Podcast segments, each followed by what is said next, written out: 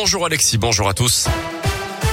Et à la une, aujourd'hui, il agressait des femmes dans la Loire et dans le Puy-de-Dôme également. Un prédateur sexuel de 27 ans a été interpellé lundi, soupçonné d'avoir sévi entre 2016 et 2019 dans la région de Londaine, dans la Loire, près de Saint-Etienne, suspecté de plusieurs agressions sexuelles et d'une tentative de viol. Cet homme originaire de Firmini, mais qui habitait dans le Puy-de-Dôme, a été confondu par son ADN. Au moins cinq victimes ont été recensées dans la Loire, le même nombre dans le Puy-de-Dôme.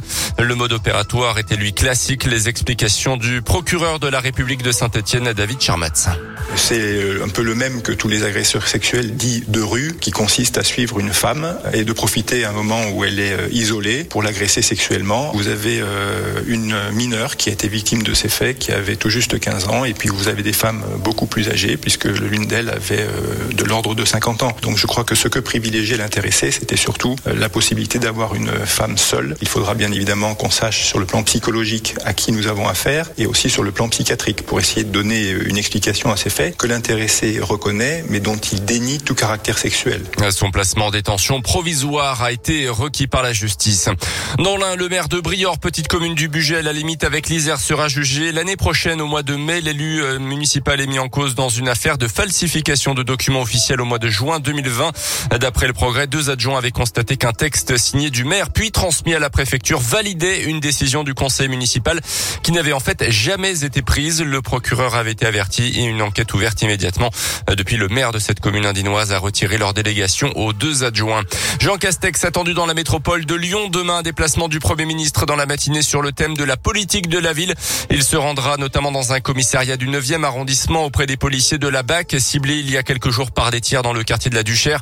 Il se rendra ensuite à Vénissieux dans le quartier des Minguettes, puis à Vaux-en-Velin également.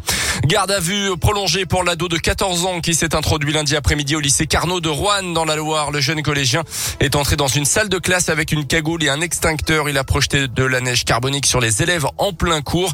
Dans la foulée, un prof est intervenu pour le maîtriser, mais il s'est blessé quant à l'ado rapidement interpellé. Il risque jusqu'à 5 ans de prison. En garde à vue, il aurait déclaré qu'il s'agissait d'un pari avec des amis. Notez qu'une cellule psychologique a quand même été ouverte au sein de l'établissement. Une improbable histoire de rivalité sportive, peut-être qui tourne très mal, en tout cas chez les féminines du Paris Saint-Germain, le club de foot.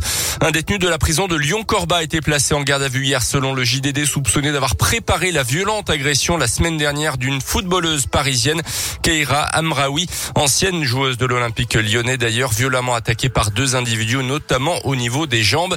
Une de ses coéquipières qui joue au même poste qu'elle, mais plus habituée au banc des remplaçantes, a été interpellée. Elle aurait commandité l'attaque. L'enquête se poursuit. Les sports côté terrain cette fois-ci avec la grosse défaite en Eurocoupe de basket de la Gilbourg hier soir en Espagne sur le parquet de Grande Canaria, un des favoris de la compétition 78-49. Prochain match pour l'équipe indinoise, ça sera face à Lasvel Villeurbanne en championnat dimanche après-midi. Merci beaucoup Colin, vous avez été complet. Lecture reviendra à 9h.